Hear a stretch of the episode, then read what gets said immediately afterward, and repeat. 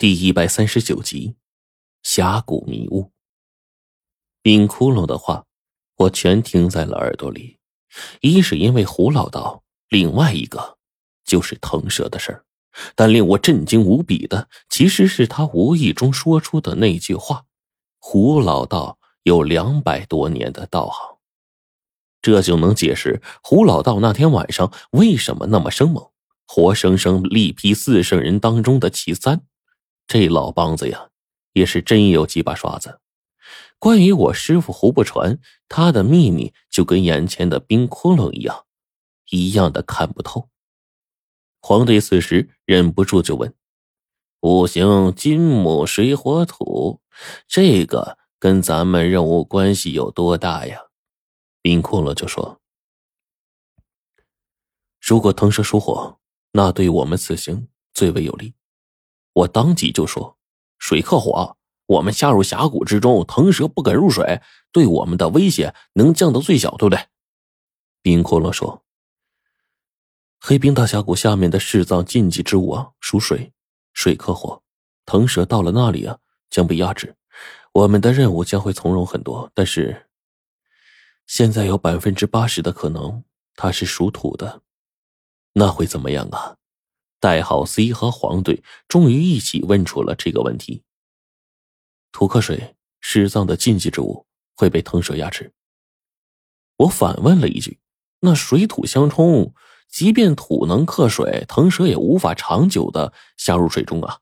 那支撑世藏的禁忌之物，只要一直在水中，腾蛇也没办法才对呀。”冰骷髅摇头：“腾蛇善控土。”听到这五个字，我脑子里咣当一声，顿时就记起了这件事情。腾蛇可以控土，在土中穿行，可以随便改变地底下的山川龙脉。倘若他将大片火龙脉移到峡谷，引起下方的水温急剧升高，改变山川龙脉，逼出下方的禁忌之物不能久待，必然要出水，那到时候可就麻烦了呀。我不由得就问了冰窟窿一句：“这个黑冰大峡谷下方的世藏禁忌是四象之北。四象之北就是玄武，玄武属水且耐寒。道典上说，这东西啊擅长控水，又命玄冥神龟，极能长寿。我一听说这东西，不由得心中一动啊！短短时间内。我已经见过了毕方真龙，遇到过腾蛇，竟不想此行竟然又能见到这等禁忌之物，真真是吊足了胃口啊！不知道为何，我心中一喜。虽然我们的敌对方有腾蛇在，可我们这一方禁忌之物尚在，一对一之间呢，胜算还是极大的。我忽然觉得，苗一峰给我的那三个字。又有了另一种解释，腾水修，这意思是不是说腾蛇遇水则修，代表我们拥有生还的可能呢？这一卦是一个生卦呢？路上啊，我没事就跟白程程发着短信，代号 C 开累了，便开始由黄队替补。几天之后，我们就到达了阿拉善右旗境内。代号 C 把冰窟窿那晚讲的东西啊录了音，发回了华北、西北总部，以及跟我们一起的另外的几个队员。我们终于在当天下午到达了额日布盖苏木乡。这地方啊其实不大，到这里我才发现草原还真不多，大多呀都是山地、戈壁沙漠为主。往南距离甘肃省极近，人口也并不多。倒是给我一种新疆的即视感。苏木乡的乡镇并不怎么大，总共啊人口大概也就是千百十个人吧。我们在街道主路上绕过了数群吃饱回家的羊群，忍着一身的膻气，终于到了苏木乡招待所附近。招待所的老板也是一个牧民，家里喂养着三十多峰骆驼。看到我们一脸疲惫的。从车上下来，操着一口十分流利的汉语和我们交流，我才发现他这汉语啊说的还挺溜的。细问人家呀，才知道以前卖山羊啊，经常往山陕一带呀跑路，倒免不了言语上不方便。没想到我们竟还早到了。我跟黄队呢出去熟悉了一下环境，才发现这四周围的草原还是很大的，尤其是四月份新草长出，青绿一片，就连这草场的气候啊，也比长安那边高出不少，竟让人感觉到有些暖洋洋的。黄队看着我说：“我以前一直以为内蒙这里的人都是住蒙古包。”出去的时候骑马，没事跳跳舞，摔个跤，原来跟咱们想象中的也这么不同啊！我就笑着，他们这里很随意。你看，街道那边住的泥土结构房子，远处草原那边也有蒙古包，还有人家这骆驼都是几十甚至上百峰的养，可比咱们那边富裕多了。好不容易熬到了晚上，终于。华北那边的人手也过来了，我们这边来了，加上代号 C，一共是四个人。华北那边倒是轻松，来了三个人，一个瘦不拉几的小个子，一个好像是会练气功的一个光头大个，还有最后一个人是看着有点仙气儿的花白胡子老头。这瘦不拉几的小个年轻人呐，一下车伸出手了，就先跟我们握手。哎，大家好，我叫秦胜，外号啊。情圣有什么情感问题可以来找我。同时呢，我还拥有很多身份：数学天才、数据分析师、最佳路线制定人，以及……哎呀，我总算明白了，这贱人呢就是个搞分析的呀。不过呢，冲他这一准儿不要脸的模样，我倒是看得出来了，这丫也是个二货。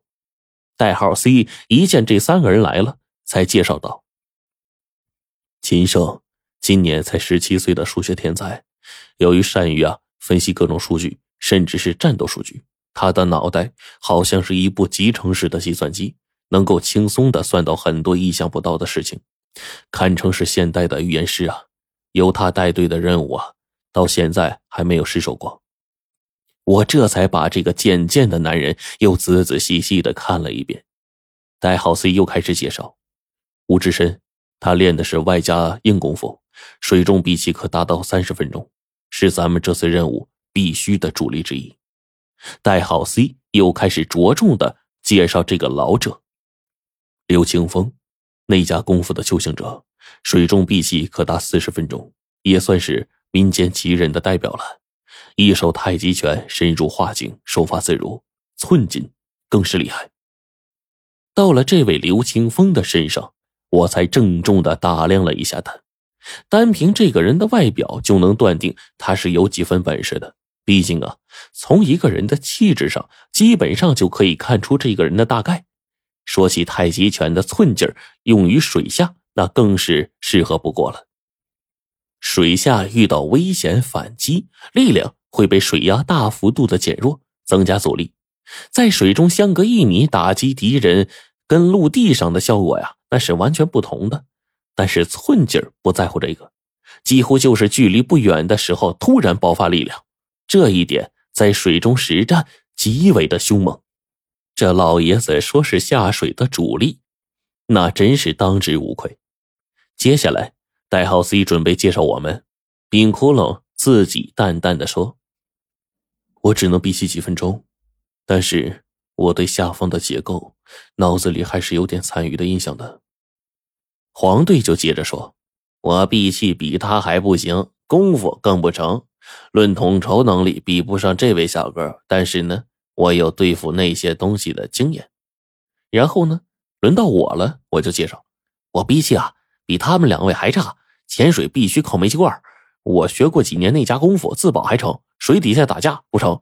但是啊，精通几手驱邪治鬼的本事，这次很多的诡异事情啊，都交给我就成了。”我们的介绍很简单，之后呢，气氛也都轻松了下来。